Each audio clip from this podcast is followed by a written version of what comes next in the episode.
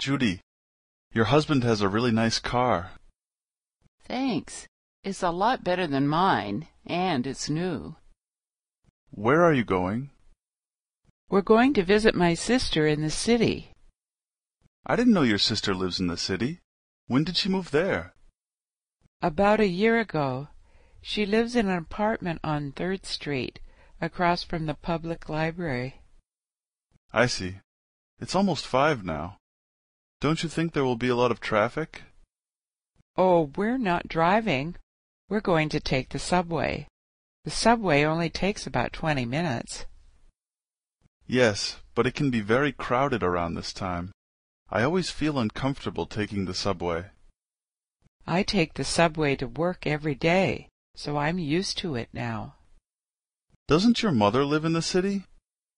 Yes, she's lived there for about ten years. I remember when she moved there. Apartments were a lot cheaper then. I know what you mean. It's hard to find anything that's reasonable now. Have a good time. Next time you're free, give me a call and we'll go play poker. See you later. Judy, your husband has a really nice car.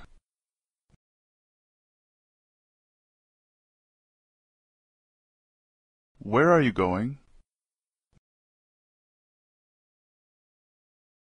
I didn't know your sister lives in the city. When did she move there?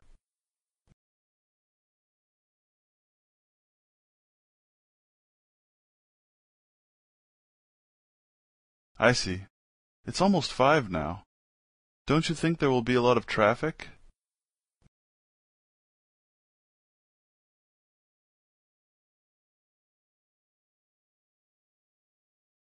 Yes, but it can be very crowded around this time. I always feel uncomfortable taking the subway.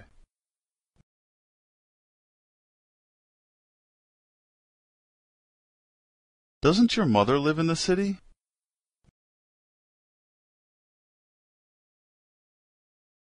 I remember when she moved there. Apartments were a lot cheaper then.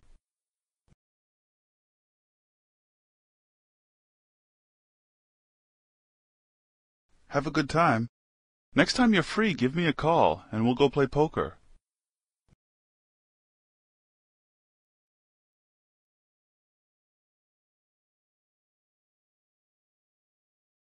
Thanks. It's a lot better than mine, and it's new. We're going to visit my sister in the city.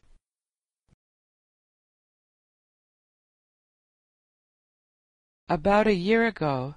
She lives in an apartment on Third Street, across from the public library.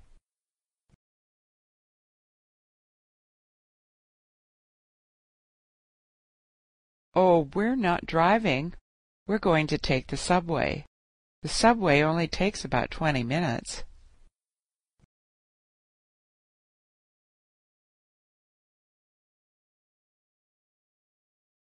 I take the subway to work every day, so I'm used to it now. Yes, she's lived there for about ten years.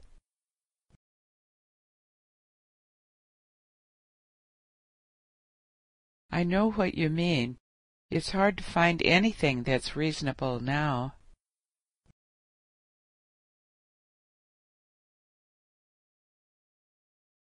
See you later.